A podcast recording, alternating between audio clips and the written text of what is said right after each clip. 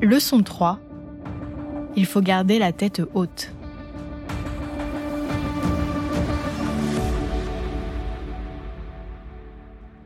Après avoir passé quatre années enrichissantes au Japon, Thibaut et sa famille prennent la décision de rentrer en France.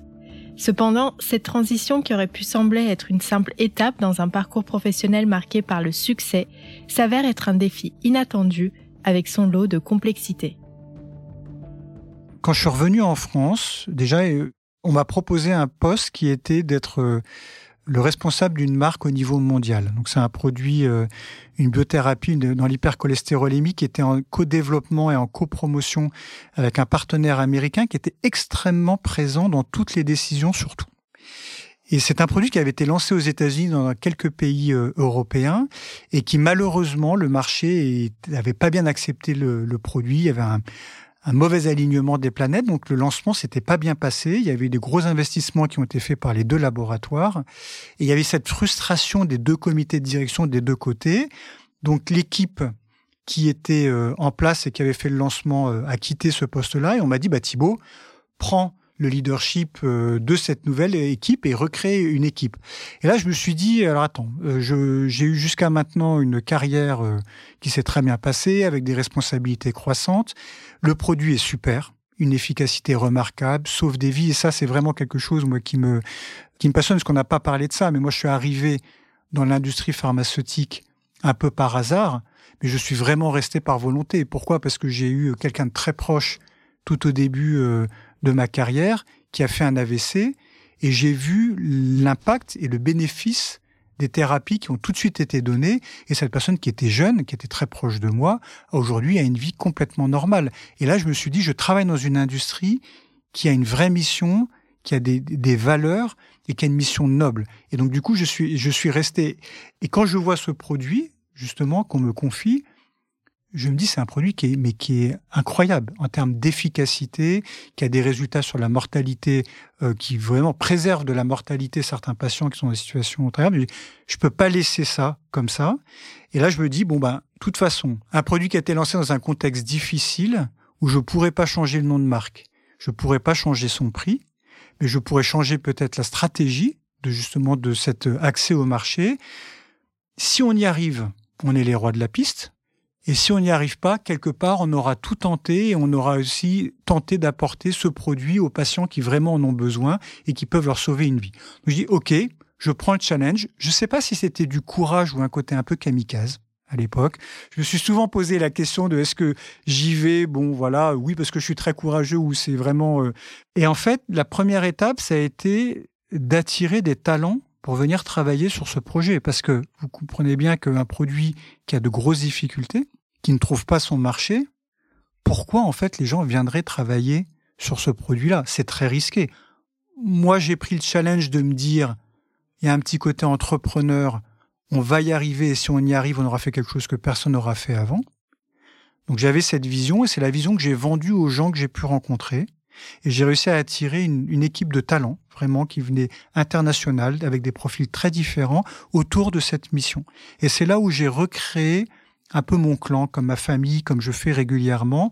On a été euh, très soudés et on a euh, mis en place une nouvelle stratégie pour ce produit, très simple, avec un plan d'action extrêmement simple qu'on a expliqué, qu'on n'a pas bougé. On est resté très constant dans le déroulement du plan. Ça a pris du temps.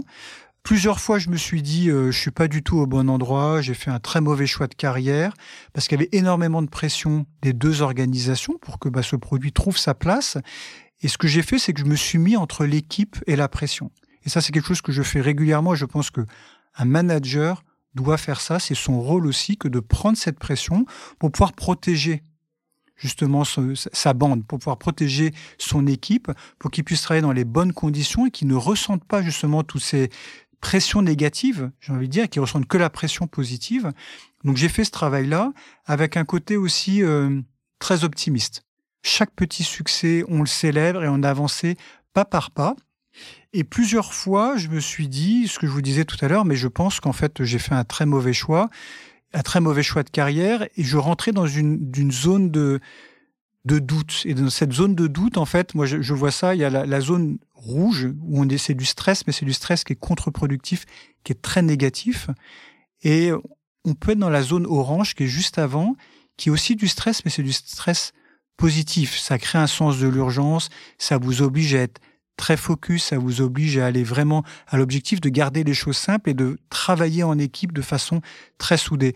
Et très souvent, j'étais dans cette zone orange qui flirtait avec la zone rouge, mais on arrivait et j'arrivais à garder justement en manageant cette pression ce côté productif et qui a fait qu'à la fin, on a réussi à travers une stratégie simple, très focalisée sur deux types de patients, en embarquant, en écoutant les pays aussi qui savaient ce qu'il fallait faire. Donc on a travaillé de façon très euh, proche avec les, avec les pays. On a réussi à faire repartir ce produit dans un certain nombre de pays. Ils ont trouvé, les médecins, l'intérêt du produit. Ils ont compris l'intérêt de, de, ce produit.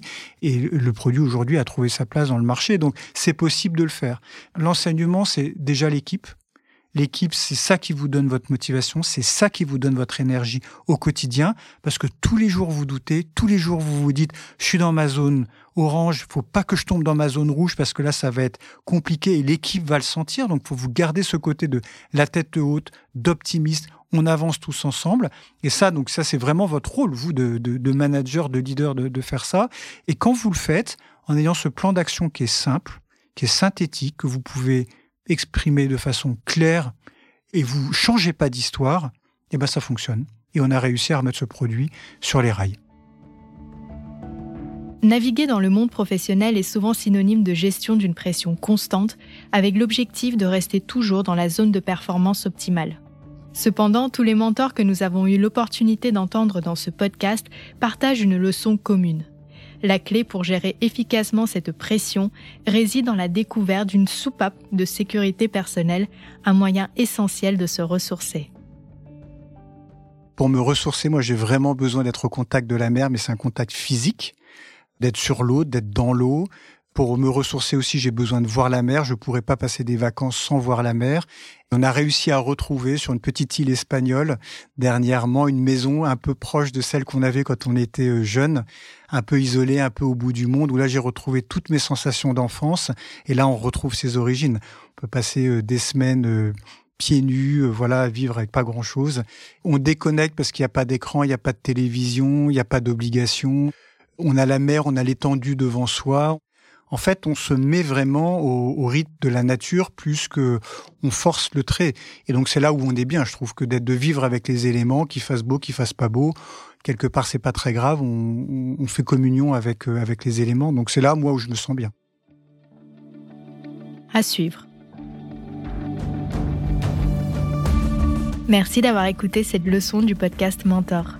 Ce podcast est produit par Medcheck Studio, le premier studio spécialisé dans la production et la promotion de podcasts pour le secteur de la santé. Pour continuer à suivre l'actualité de ce secteur, nous vous encourageons à faire un tour sur le site de notre partenaire pharmaceutique. Si cet épisode vous a plu, n'oubliez pas d'en parler à vos amis, à vos familles ou à vos collègues. Nous pouvons tous apprendre et être inspirés par les grands leaders de la santé.